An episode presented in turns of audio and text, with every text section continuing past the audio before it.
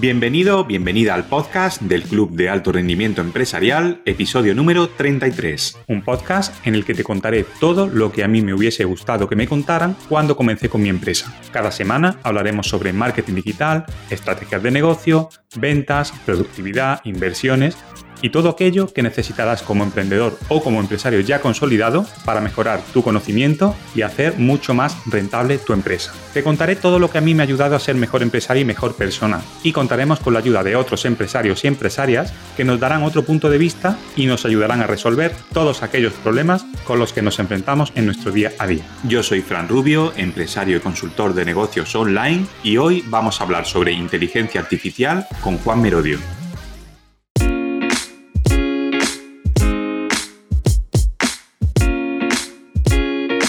Durante este año 2023 hemos oído cada vez más hablar sobre inteligencia artificial y es que este año especialmente se han puesto en marcha y se han conocido muchas aplicaciones que utilizan inteligencia artificial para realizar diferentes tareas.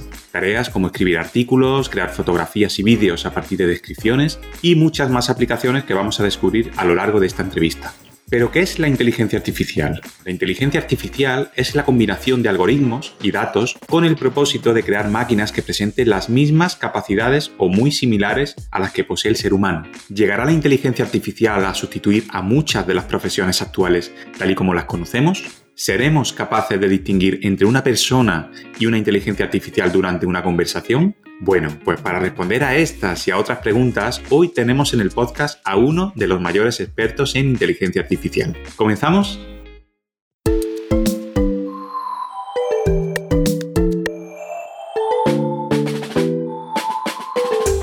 Juan Merodio es experto en marketing digital y divulgador de la nueva economía, Web 3.0, blockchain, NFTs y experto en inteligencia artificial. Es autor de más de 12 libros de marketing digital, tiene presencia habitual en medios de comunicación y es conferenciante internacional con más de 600 conferencias. Esta es la segunda vez que tengo el placer de entrevistar a Juan en el podcast y esta vez vamos a charlar sobre inteligencia artificial. Juan Merodio, bienvenido.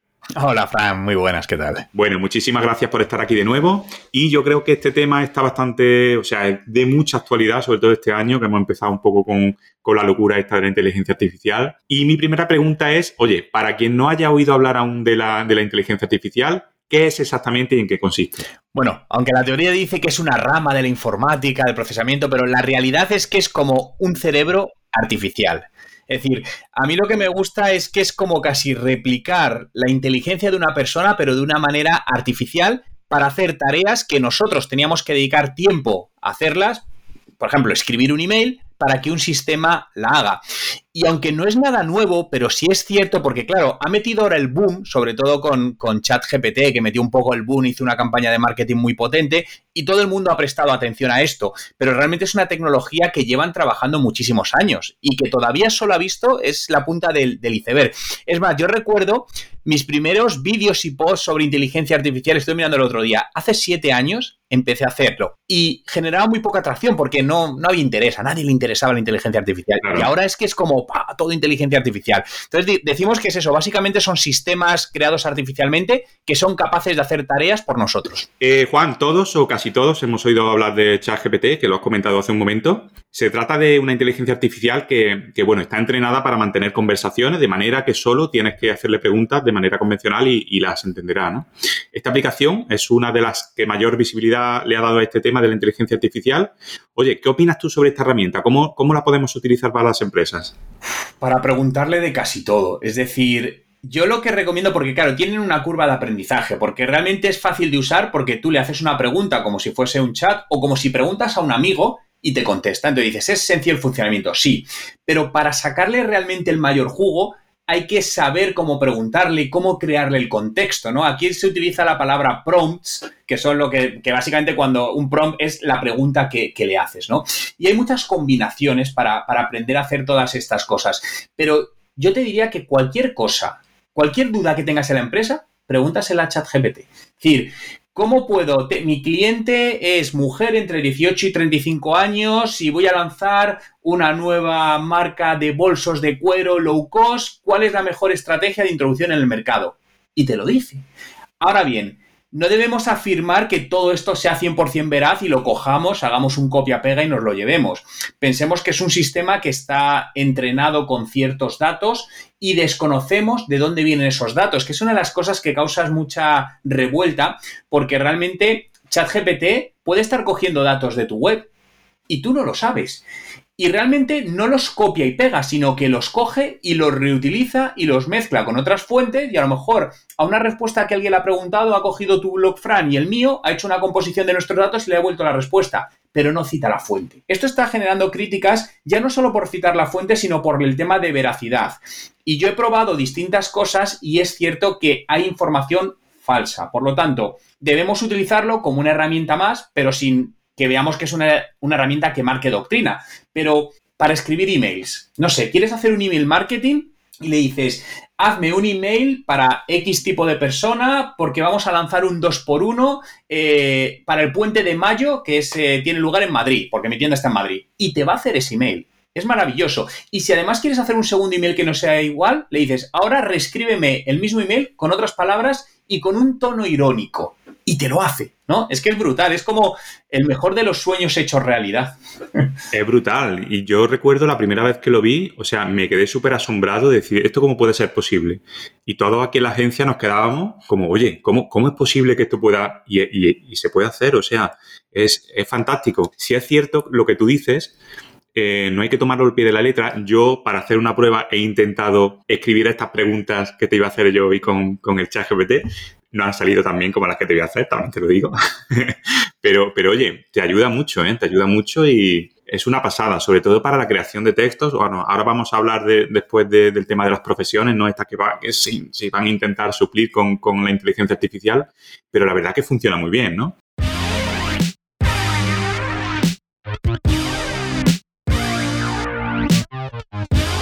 Juan, eh, ¿puedes contarnos algunos ejemplos de en qué se está aplicando la inteligencia artificial en la actualidad? Bueno, en la parte de marketing quizás es la versión más, más obvia, ¿no? Para redacción de textos, creación de campañas publicitarias, eh, para crearte una estrategia a medida, para resolver tus dudas, para ver, por ejemplo, hacer en la parte de recursos humanos, eh, oye, ¿qué preguntas le haría a mis empleados si quiero saber su grado de satisfacción? Decir, para esto se está usando mucho.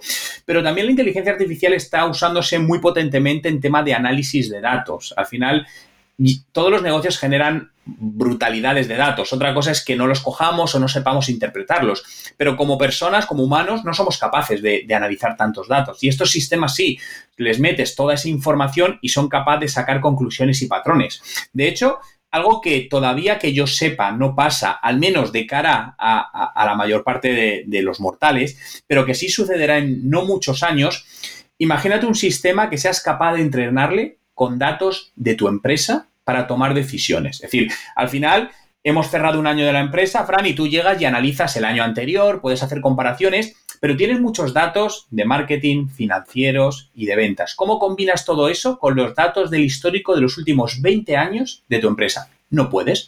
Bien, este sistema, tú le cargas los últimos 20 años contables de tu empresa con una aplicación que sea segura y que sea capaz de detectar patrones de cosas que debes hacer en los siguientes dos años. Y te los va a encontrar. Entonces, esto va a suceder. De hecho, hay una empresa en Japón, Japón o China, no me acuerdo dónde era, que el CEO, el director general, es una inteligencia artificial, está tomando decisiones y están creciendo. No recuerdo si había crecido ya en el último trimestre las ventas un 11%, además es una empresa que cotiza en bolsa.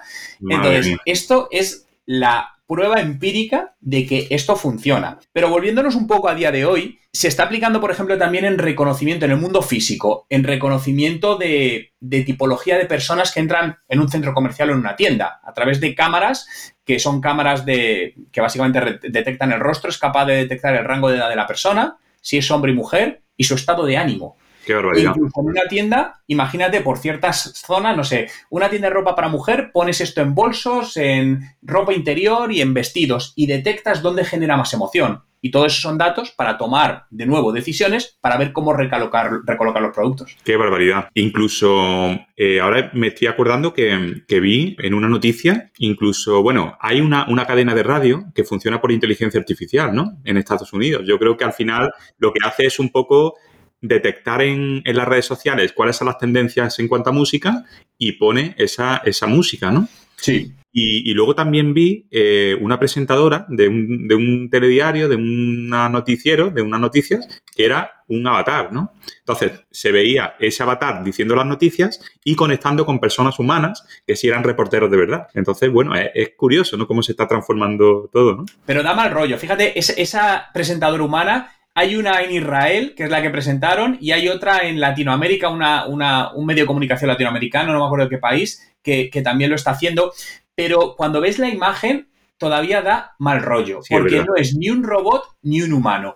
Y este es el punto. Si nosotros vemos un robot, no te da mal rollo, es un robot como tenemos en la cabeza. Si ves un humano, es un humano, pero cuando ves esta combinación extraña que parece un humano, pero es extraño, no nos gusta. Y eso es donde yo creo, igual que las voces todavía mm. no son perfectas, les oyes hablar y se nota que no es una fluidez totalmente natural, pero que eso es cuestión, no sé, dos, tres, cuatro años en que esté casi plenamente desarrollado, que es nada de tiempo. Pues bueno, hemos hablado de aplicación de la inteligencia artificial en esto que, has comentado, ¿no? Y en, y en tema de marketing y de empresa, pero ¿se puede crear arte con inteligencia artificial? Esto es un poco subjetivo, ¿no? Porque el arte es muy subjetivo, pero bueno, ¿se puede hacer? Sí, de hecho ya hay obras de arte que se han vendido por varios millones de euros con arte generativo, es decir, arte creado por inteligencia artificial. Y esto ha abierto la puerta a un nuevo tipo de arte para que la gente que no tiene dotes para ser artista pueda ser artista. Porque a lo mejor yo soñaba con ser pintor, pero es que a mí la pintura nunca se me ha dado bien. Ya, pero a lo mejor el arte digital se me puede dar bien y me puedo convertir en un artista. Aquí se generan también muchas discusiones porque, claro, hay muchos artistas que dicen, eso no es arte. Bueno, es un tipo de arte también, es totalmente distinto. Yo lo entiendo que es distinto, incluso si nos vamos a temas de arte físico, una escultura se puede llegar a hacer física a través de inteligencia artificial. Pero tenemos muchas herramientas, eh, DALI, Midjourney, que genera obras de arte brutales, donde además si sabes hacerle las preguntas o las directrices adecuadas, estuve el otro día viendo un fotógrafo americano que le había dado, eh, creo que era a Mid Journey, le había dado una sentencia y donde le ponía, yo desconozco de cámaras fotográficas, ¿eh? pero era temas de, de eh, abertura de no sé qué de la lente, de, bueno, un montón de parámetros para que la imagen saliese perfecta.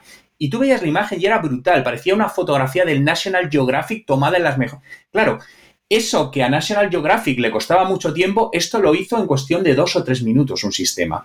Entonces, el arte digital, por supuesto, está ahí y los artistas convencionales, dicho de alguna manera, lo que tienen que hacer es sumarse a toda esta parte. De hecho, tengo la suerte de estar trabajando con un conocido escultor que viene del mundo tradicional, que está dando el paso también al mundo del arte digital porque ve que es interesante y que es complementario a su trabajo, no, no es una amenaza. Bueno, sea interesante o no, al final está ahí y vamos a tener que acostumbrarnos. O sea, que esto no se puede evitar ya ni se puede, ni se puede poner puertas al campo, ¿no? Como se dice. Esto está aquí ya para quedarse y o nos adaptamos o, nos vamos a quedar atrás. ¿no? lo que pasa es que las cosas van tan rápido que muchas veces desde el lado más gubernamental intentan pararlo. Hemos visto cómo Italia ha prohibido ChatGPT y ha abierto un poco como el melón y Europa y entre ellos España está diciendo, espérate, espérate, que esto lo mismo está violando la normativa de protección de datos. Y puede que lo haga, porque realmente se desconoce absolutamente. Es más, el otro día, claro, estaba investigando sobre este tema y, vi que hay muchas personas que introducen datos delicados de carácter personal en ChatGPT. Y ChatGPT recordemos que es un sistema de inteligencia de Machine Learning, que todo lo que escribimos lo coge, lo aprende y lo mete en su sistema. Entonces tú puedes tener un mal día y decirle, mira, me encuentro así, me pasa esto, mi padre ha fallecido, papá, empiezas a contar un montón de cosas y eso es información personal. ¿Cómo se está tratando esa información? Y es un poco desde el lado gubernamental lo que se pide, que haya transparencia con qué está sucediendo en esos datos. Pero para mí nunca las cosas pasan por prohibirlas, porque cuando prohíbes algo, lo que generas es un mayor deseo. Y cualquier cosa que prohíbas a día de hoy, con la tecnología, tiene una puerta de salida, siempre. Por lo tanto, se trata más de legislar y llegar a consenso que de prohibir. Claro, porque al final, o sea, esto ya está despegando y, va a ser imposible pararlo. O sea, si prohíben ChatGPT, va a salir otra compañía que lo va a hacer hasta, o sea, y, es imparable, ¿no? O sea, es, imposible parar esto. Es que, ¿cuántas herramientas? Yo creo que al día te lo digo, debe haber centenas de nuevas herramientas relacionadas con inteligencia artificial. Es una locura. Yo ya he, optado por reservarme todos los días en mi calendario, en mi, hueco de time blocking, una hora para probar herramientas de inteligencia artificial, porque me salten alertas y voy probando. Y es que es una maldita locura. Por lo tanto, es que como no paralicen todo Internet, esto no hay quien lo pare. Claro, y bueno, y de hecho, eh, esto ha pasado un poco, estas noticias ¿no? de prohibición y demás con ChatGPT, pero ya había antes otras herramientas que hacían algo muy similar, ¿no? Porque yo, en la agencia nuestra de marketing, como sabes, creamos contenidos y oye, no lo estamos creando con inteligencia artificial, nos estamos apoyando en eso, eh, porque no se puede crear todo con inteligencia artificial, pero ya nosotros conocíamos algunas herramientas anteriores a ChatGPT que se utilizaban para crear contenidos. O sea que esto no es, no es tan nuevo, es nuevo este, este bombazo de ChatGPT, pero no es tan nuevo eh, la creación de contenidos con, con inteligencia artificial. Pero, pero ha salido como a, al público general. Es dicho a través de los medios de comunicación, le han dado impulso y es cuando todo ha llegado al mainstream, a la mayor parte de gente. A mí me recuerda mucho a lo que pasó hace año y medio con el metaverso, ¿no? Que Meta, Facebook cambió de nombre e impulsó y de repente el metaverso es nuevo, ¿no? Si lleva tiempo eh, y en boca de todo el mundo, todos los medios de comunicación, la inteligencia artificial ha sucedido lo mismo, pero le han metido ese impulso. No sé qué será lo siguiente, pero realmente lleva tiempo estando ahí, sigue mejorando y es cierto que las capacidades de mejora que están teniendo son, son brutales. Es decir, ChatGPT es una de las empresas líderes en todo esto que está gastando muchísimo dinero porque, claro, el coste de sostener ChatGPT en servidores, decían, escuché el otro día, no sé si es verdad o no, pero que era de varios millones de dólares al día, solo en coste de servidores y almacenamiento de datos. Claro, tiene, creo que son, no sé si son ya 300 o, 500 millones de usuarios activos. Es una, es una barbaridad. una barbaridad. Puede ser una de las aplicaciones que haya crecido más rápido, ¿no? En la historia de, Internet.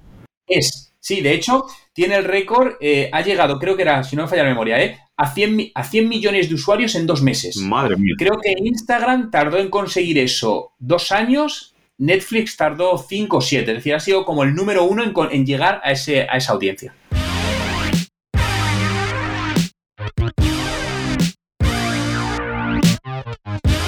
Bueno, y, en cuanto al tema de los buscadores, o sea, yo creo que ahora se tienen que poner las pilas, ¿no? Porque ya no basta simplemente, o sea, al ritmo que está creciendo este tema de la inteligencia artificial, ya no basta simplemente con ofrecer unos resultados, ¿no? Ya hay que interpretarlos y incluir las inteligencias artificiales de, como ChatGPT dentro de buscadores, ¿no? Por ejemplo, Bing ya ha incluido eh, ChatGPT, creo, dentro de su, de su buscador.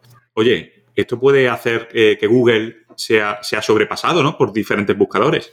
Bueno, se dice que Google tenía mucha mejor tecnología de inteligencia artificial y yo creo que es así. Lo que pasa es que, le ha pillado con el pie izquierdo a Google, porque no se esperaba este movimiento por parte de OpenAI, que es la dueña de, ChatGPT. Y claro, lo que le ha obligado a Google es acelerar la máquina y la aceleró mal, porque de hecho en su presentación de, de BART, que es su inteligencia artificial, falló cometió en público un error muy grave que hizo caer las acciones de Google un X%, por ciento, no sé si fue un 4 o un 5%, pero claro, que eso son decenas de millones de dólares, que hablamos de mucho dinero.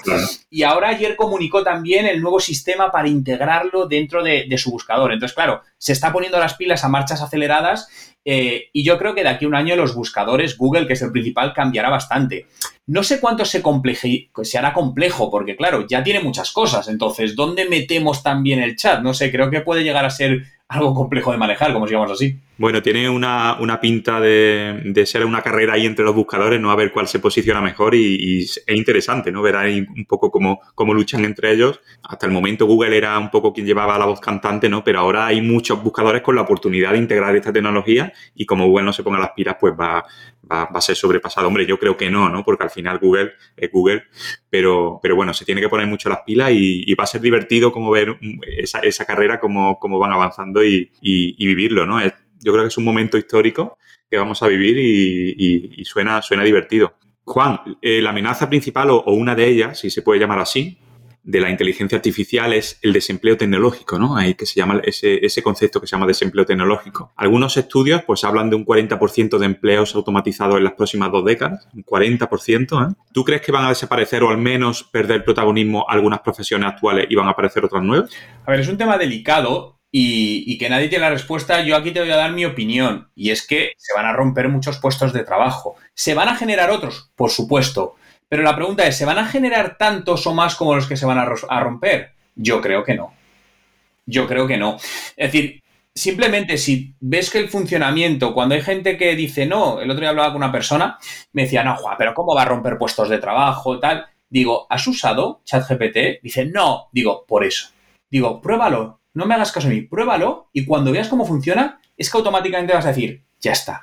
Y estamos viendo como periodistas, es decir, si antes se necesitaban 100 periodistas, ahora se necesitará uno. que va, y el 99 lo va a suplantar inteligencias artificiales. Pero lo que va a pasar o que está pasando ya es lo que ha pasado en la historia en otros momentos. La revolución industrial para mí fue el gran ejemplo que siempre comparo con la transformación digital, donde antes muchas cosas se hacían, no sé, los carruajes llevaban a la gente en carruajes, personas y tal, y apareció el motor y suplantó esto. Después la maquinaria industrial. Es exactamente lo mismo. Lo que tenemos que hacernos como sociedad es adaptarnos. Que la adaptación muchas veces es dura y dolorosa, totalmente, porque al final, joder, como seres humanos, la zona de confort nos gusta y dices, joder, llevo toda la vida preparándome para hacer esto, ¿por qué tengo que cambiar? Pero la pregunta no es por qué, es cómo. Claro. Veía el otro día también, esto me pareció brutal, esto estaba en Estados Unidos, una inteligencia artificial para consultas jurídicas. Es decir, suplantaba un buffet de abogados. Es decir, ahora mismo tú a un abogado le pagas, no sé, 70 euros una consulta, lo que cueste, ¿eh? me lo estoy inventando. Pero tú imagínate que te dicen que pagas 10 euros al mes por una aplicación que tiene cargada toda la información jurídica y te vale para tu empresa. Ostras, ¿esto hace daño a los abogados? Mucho. Mucho. ¿Qué tienen que hacer? Adaptarse a esta nueva realidad. Es que no pueden luchar contra ella. Y esta es la realidad, pero lo mismo nos pasa, eh, Fran, a los que nos dedicamos al marketing. Es decir, las agencias de marketing están evolucionando porque no, funcionan o no van a funcionar como funcionaban hace 5 o 10 años, está claro. Totalmente. Pero ¿tú crees eh, que todo esto es ético o deberíamos legislar y poner algunas limitaciones? Como por ejemplo ha hecho Italia. Eh, Sobre todo, no más con las limitaciones, porque no se van a poder poner, pero hablo de la ética. Oye, ¿qué te parece todo esto? ¿Es ético? ¿Hay que eh, parar de alguna manera esto? O, oye, esto es el futuro y tenemos que acostumbrarnos. Creo que. A ver, yo no creo que no sea ético que la inteligencia artificial suplante a personas. Pensemos que al final, si todos dirigimos un negocio, es tu dinero y tienes un sistema que te lo hace 10 veces más barato, con un 10% más de eficiencia, creo que pocas personas dirán, mm, yo prefiero pagar más dinero. Pero esto va a generar un problema muy grande. Es decir, claro, es muy fácil cuando hablamos de los demás. No, es que sí, sí, pero si es tu dinero, actuamos de manera distinta. Más que pararlo, creo que hay que legislarlo, está claro, pero no me parece que no sea ético que una inteligencia artificial suplante a las personas. Creo que viene más todo por un lado formativo y educativo. Eh, realmente tenemos que preguntarnos si la formación que se está dando o las carreras que se están potenciando son lo que realmente el mercado necesita. Y el pasado nos ha dicho que esto no se ha hecho bien, ¿no? Cuando se necesitaban 100 abogados, salían al año 100 abogados. Cuando se necesitaban 10 médicos, salían 10.000 médicos. Y entonces esto es lo que está generando también todo esto. Por lo que no solo es culpa de la inteligencia artificial. La inteligencia artificial además va a generar otro problema. Eh, y, voy a hablar en el caso particular de España y pasar en otros países, ¿no? Es que no cotiza. Entonces, claro, al final eso significa menos ingresos. Entonces, quien use inteligencia artificial tendremos que cotizar por ella. Esto será un debate que también haya que legislar, ¿no? Pero yo creo que ahora lo que tiene que hacer cualquier profesional lo primero es tener la mente abierta y empezar a aprender e investigar sobre inteligencia artificial y cómo la puede aplicar a su profesión, sea contable, administrativo, de ventas, de marketing, de recursos humanos o de lo que sea, da absolutamente igual, ¿no? En el mundo del cine, por ejemplo, está cambiando mucho. Estoy trabajando con un, con un director de cine en un tema de su marca personal eh, y me decía, Juan, es que estoy temblando de cómo va a cambiar el panorama del cine y muchos actores lo están viendo, muchos guionistas, dice, pero la mayoría de ellos como que miran para otro lado y no.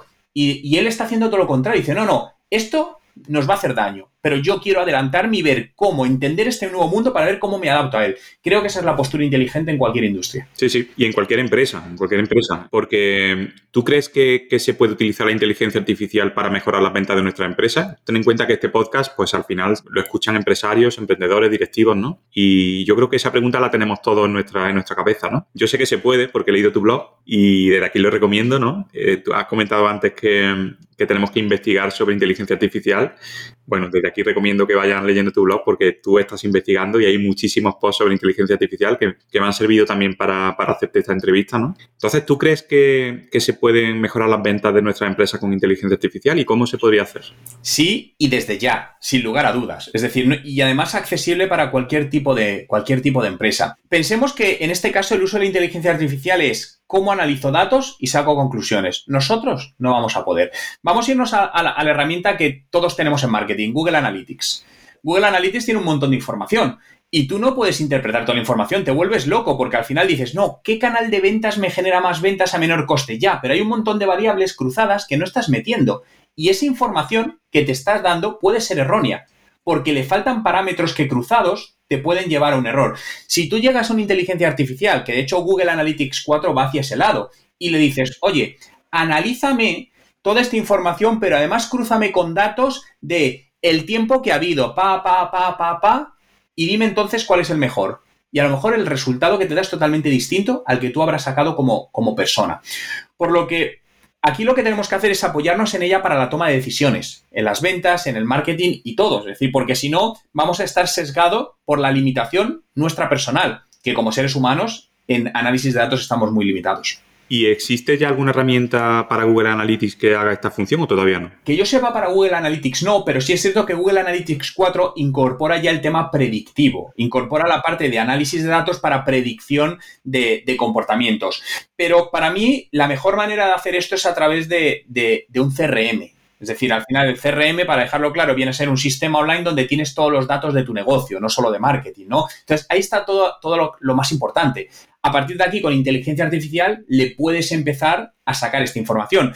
Yo utilizo distintos CRMs, pero uno de ellos que utilizo, que es HubSpot, ya ha activado en versión beta su inteligencia artificial y la estuve probando el otro día, ¿no? Entonces, realmente es muy interesante porque había muchos datos que yo no accedía a ellos porque no había manera, es que ni siquiera sabía que estaban ahí. En cambio, el sistema que tiene todo, tú le dices lo que quieras saber y el sistema te lo saca en un momento. Cuando antes a lo mejor necesitabas horas y horas para tú estar con un Excel cogiendo, picando datos y sacando conclusiones con ecuaciones, ¿no? Es que es una maravilla. Entonces, desde ya, el primer paso para hacer uso de todo esto es tener un CRM. En fin, no intentemos correr antes de caminar, no, no. Montemos un CRM y luego ya pasaremos a inteligencia artificial, porque sin CRM la inteligencia artificial tiene poco sentido.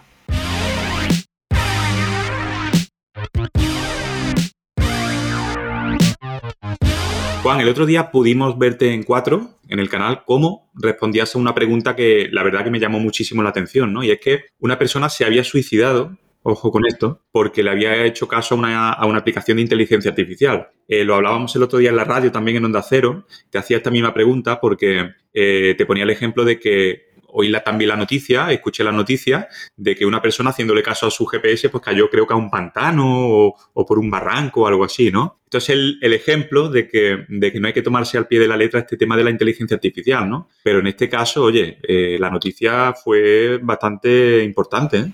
Sí, porque ha sido la primera muerte reconocida causada directamente por inteligencia artificial. Y básicamente fue una persona, no, no recuerdo bien si era de Holanda, que estaba muy preocupado por el, por el cambio climático y hacia dónde nos lleva, y empezó a hacerle consultas a la inteligencia artificial y hasta llegar al punto donde decía, oye, recomiéndame qué puedo hacer para esto. Y teóricamente la inteligencia artificial le dijo, suicídate porque esto no tiene, no tiene solución. Y, y le hizo caso, ¿no? Claro, Aquí también dices, oye, ¿quién es el culpable de todo esto? Pues claro, habría que ver también, porque teóricamente esta persona no tenía ninguna enfermedad mental, ¿no? Pero también es extraño, ¿no? Creo que, pocas personas en general eh, actuarían de esta manera. Al final, es una inteligencia artificial. Igual que a un amigo no le debes hacer caso al 100% o a cualquier persona, a la inteligencia tampoco. Utilizará para meterla más información en tu cabeza, aprender o consultar lo que consideres, pero ya estás pero es el ejemplo del GPS que dices, ese, lleva pasando mucho, muchos años, incluso en países donde hay barrios peligrosos, no sé, no voy a dar nombres de países para no meterme en líos, pero, pero realmente a lo mejor ir del punto A al punto B, claro, el GPS te traza la ruta más rápida, pero es que a lo mejor en esa ruta más rápida hay un barrio súper peligroso que si pasas por él te atracan, pero el GPS no sabe que a lo mejor hay que bordear por una circular que tardas dos horas más. Entonces, claro, pues ahí, por eso hay que mezclar todavía la parte un poco más manual, más humana, con la parte más digital. Bueno, al ritmo que vamos, yo creo que llegará el día en, que no se pueda diferenciar si estamos hablando con una persona o con una inteligencia artificial, ¿no? ¿Tú crees que eso es posible ya o todavía no? Yo creo que ya es posible. Si no, invito a probar ChatGPT a quien no lo haya hecho y lo ponga en dura. Es decir, si tú pruebas ChatGPT, tú le dices que eso, tú sabes que no es una persona porque te lo han dicho. Pero si no, tú lee y dices, joder, es que, es que escribe mejor que yo. Es que no comete faltas de ortografía. Entonces, ahí yo no pondría en duda que eso es una inteligencia artificial. Ese es el tema. Es súper delicado.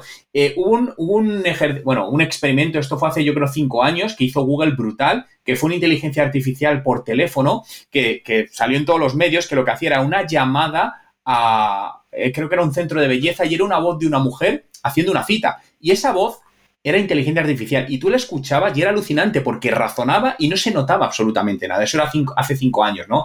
Yo creo que eso ya ha llegado. Es decir, y, y el ejemplo lo tenemos con ChatGPT.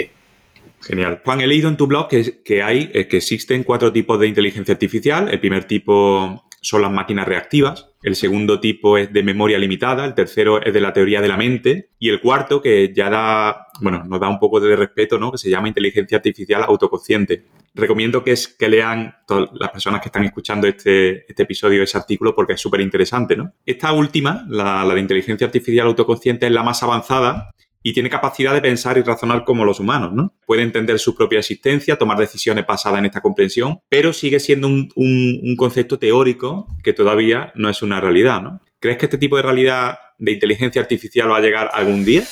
A ver, yo creo que sí, que está más cerca de lo que, de lo que parece, ¿no? Al final, claro, decimos, ¿qué es, qué es la conciencia, ¿no? Al final, la conciencia viene a decirse que es como el conocimiento de, que tiene uno de sí mismo y de su entorno. Bien, eso es la conciencia. ¿Eso lo puede tener una inteligencia artificial? Sí, totalmente. Y de hecho se habla, hay un concepto que es la IG, que es inteligencia general, espérate, inteligencia, la inteligencia general artificial, creo que es el concepto, si no me equivoco, y es el momento en el que estas inteligencias sean capaces de razonar como un humano, pero con la potencia de que tienen mucha más información que un humano, porque a nosotros se nos olvidan las cosas. Eso es delicado, ¿no? Y de hecho, Hace, fíjate, hace, no sé si esto fue hace también cuatro o cinco años, eh, no sé si te acuerdas, porque también fue noticia, que Microsoft lanzó una inteligencia artificial por Twitter y la tuvo que desactivar a los, a los pocos días porque esta inteligencia aprendía de su entorno, ¿no? Con la conciencia. Y el entorno de Twitter todos sabemos que amigable no es. Es un entorno de hater, de gente que, que critica, no quiere decir que todo el mundo, pero hay mucho de esta parte. Fíjate que la inteligencia artificial se volvió rápidamente racista y xenófoba y la tuvieron que parar. Claro, eso, dices, ¿es culpa de la inteligencia artificial? No, es culpa de los humanos, que son quienes están entrenando sin darse cuenta esa inteligencia artificial. Por lo tanto, llegó a tener cierto tipo de conciencia y reaccionaba en base a ese aprendizaje, por lo que será muy importante también cómo enseñemos estas inteligencias artificiales. Bueno, esto que dices, la verdad que mm, yo creo que da que pensar, ¿no? Porque al final es como una película, ¿no? Como que puede pasar. Hay una película que se llama Yo Robot, que de Isaac Asimov, ¿no? Creo que es el libro, es súper interesante, además tiene mucho tiempo ya, ¿no? Pero yo creo que esto, esto que estamos hablando ahora mismo, que parece que no tiene importancia, creo que es muy determinante y es súper fuerte, ¿no? Porque, oye, esto es que puede repercutir en la humanidad. Mucho. Pero hay que ponerle, antes hablábamos de ponerle barreras o límites. Yo creo que habrá que ponerle límites éticos. Lo que pasa es que quién decide esos límites, ¿no? Y voy a poner un ejemplo para que cada uno plantee y busque su propia solución, porque no hay una solución. Imagínate los coches autoconducidos, ¿no? vamos hacia ello y donde la mayoría de accidentes se producen por fallos humanos. Si los coches se autocondujesen, habría muchas menos muertes en accidentes de tráfico. Pero imagínate que un coche va por un puente y en ese coche va una familia, los padres tienen en torno a 35 años, alto poder adquisitivo y dos niños de dos o tres años viajando. Pero de repente en medio del puente aparece un señor de 85 años que ya no cotiza, sino que en efectos económicos está quitando dinero a la sociedad desde ese lado, y el coche tiene que decidir en milésimas de segundo si atropellar a esa persona y salvar a la familia o tirarse por el puente, salvar al mayor y matar a la familia. ¿Quién decide eso? Es decir, si te vas a temas puramente económicos o de datos, ¿qué, qué diríamos? Mejor que muera un señor mayor porque los otros tienen más probabilidad de vida y están aportando a la sociedad. ¿Pero éticamente es correcto? Mm, no lo sé, pero ahí tiene que tomar una decisión. Entonces, ¿es inteligencia artificial? ¿Cómo la programamos y qué límites y ética le ponemos? Claro, pero eso lo tiene que decidir alguien, no la inteligencia artificial, ¿no? Porque hay que enseñarle a tomar esas decisiones.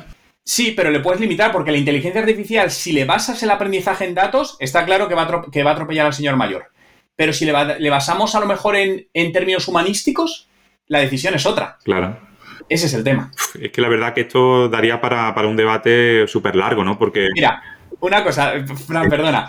Imagínate una inteligencia artificial, me voy a ir a temas políticos, ¿eh? por, por, radicalizarlo. Entrenada por Pablo Iglesias, otra por eh, el PP y otra por Vox. Sería totalmente distinta la decisión. Totalmente, totalmente. Y ya te digo que esto eh, va a traer cola, ¿no? Yo creo que estamos al principio de, un gran debate que va a durar mucho tiempo, porque incluso eh, meses antes de morir, Stephen Hawking advirtió, ¿no? Que el desarrollo pleno de la inteligencia artificial puede significar el fin de la raza humana, tú fíjate, o sea, no, no sé si eso al final es así o puede ser así, pero es que también Elon Musk, que el fundador de Tesla, ¿no? que es otra de las voces así más reconocidas ante los riesgos de la inteligencia artificial, pues también opina parecido, ¿no? ¿No deberíamos de creer algo de esto que nos cuentan? Sí, Pero bueno, yo aquí personalmente. Ah, el fin, el fin de la humanidad. Pero yo creo que el fin de la humanidad, esto ya vuelvo al tema de opinión personal, yo creo que ya ha comenzado y creo que el culpable no es la inteligencia artificial, yo creo que somos los propios seres humanos. Es decir, al final, la Tierra es un ente vivo y la Tierra lo que está haciendo es autoprotegerse de un invasor que somos los humanos, que estamos invadiendo la Tierra, estamos destrozando los mares, destrozando el clima y lo que hace la Tierra es se autoprotege para decir, oye, esto no puedo hacerlo, tornado por aquí, volcán por allá y van desapareciendo y nos extinguiremos y la Tierra seguirá, los mares seguirán, los animales seguirán. Por lo tanto, yo creo que eh, esta, esta parte tan catastrofista, pero viene más un poco por, por cómo somos el ser humano, más que por la inteligencia artificial. Bueno, puede, pues estoy seguro de que nos vamos a extinguir, no, no sé de qué, no sé de qué. Pero queda mucho, ¿eh? Si de esto de, o de otra cosa, ¿no? Pero está claro y, y surgirán otras civilizaciones y esto será un ciclo. Pero, pero oye, Juan, ha sido súper, súper interesante hablar contigo. Yo creo que este tema está de actualidad y tú eres un gran conocedor, un gran experto en inteligencia artificial. Invito desde aquí a todo el mundo que, bueno, te conoce mucha gente, ¿no? Muchísima gente, pero, pero que, que lean tu, tu, blog. Yo llevaba tiempo sin entrar y ha sido un descubrimiento de toda la información que pones sobre inteligencia artificial. No sé si hay algún otro blog que sea tan completo en cuanto a esto, así que recomiendo que te lean, ¿no? Y, bueno, y tú dinos también algún otro sitio donde te podamos encontrar, porque yo sé que tienes, y esto hablamos ya también en el anterior podcast, tu instituto ¿no? de marketing digital, ¿no? ¿Qué nos puedes comentar un poco de eso para, para aquellas personas que tengan interés en, en formarse contigo? Sí, bueno, eh, en TechDi, que es el Instituto, Instituto de Marketing Digital para los Negocios, seguimos ayudando a emprendedores empresarios a aprender marketing y negocio digital para hacer crecer sus negocios. Y la inteligencia artificial es parte de ello. Entonces, ya desde hace unos meses creamos la nueva categoría de inteligencia artificial, donde ya tenemos cursos de cómo crear un blog y automatizarlo 100% con ChatGPT, cómo crear contenidos para redes sociales, eh, cómo usar la inteligencia artificial en tu negocio. Tenemos ya temas también relacionados con Web3, toda esta parte de economía digital que llega, ¿no? Entonces, quien quiera saber más de una manera más profunda y para aprender, para poder aplicarlo, pues en, en TechDi será bien recibido. No es mi intención hacerte publicidad, ni mucho menos, porque no habíamos hablado de esto, pero oye, ¿qué son 10 euros? Sí, el plan más básico son 9,97. Eh, el más básico que te da acceso a todos los cursos, que son más de 120 o 125 cursos que tenemos. Y el premium, que es como el más completo, que tiene mentorías y muchas más cosas, ese son 24,97 al mes, masiva. Bueno, pues mm, yo creo que está todo dicho. O sea que súper fácil de ponerse al día en inteligencia artificial. Y, y nada, recomiendo. Que, ¿Cuál es la dirección de la URL? Bueno, techdi.education es un poco, si no, pero bueno, si vais a Google y buscáis techdi con K, lo vais a encontrar, os va a salir por ahí. Vale, conocemos bien esa plataforma. sí, lo sé. Muy bien, oye Juan, pues ha sido un placer tenerte de nuevo aquí. Gracias, Juan. Y oye, si surge algún otro tema interesante que podamos hablar, te invito a que más adelante nos volvamos, nos volvamos a ver porque aportan muchísimas cosas interesantes. Encantadísimo y cuenta con ello, claro. Genial, Juan, pues muchísimas gracias. gracias a ti.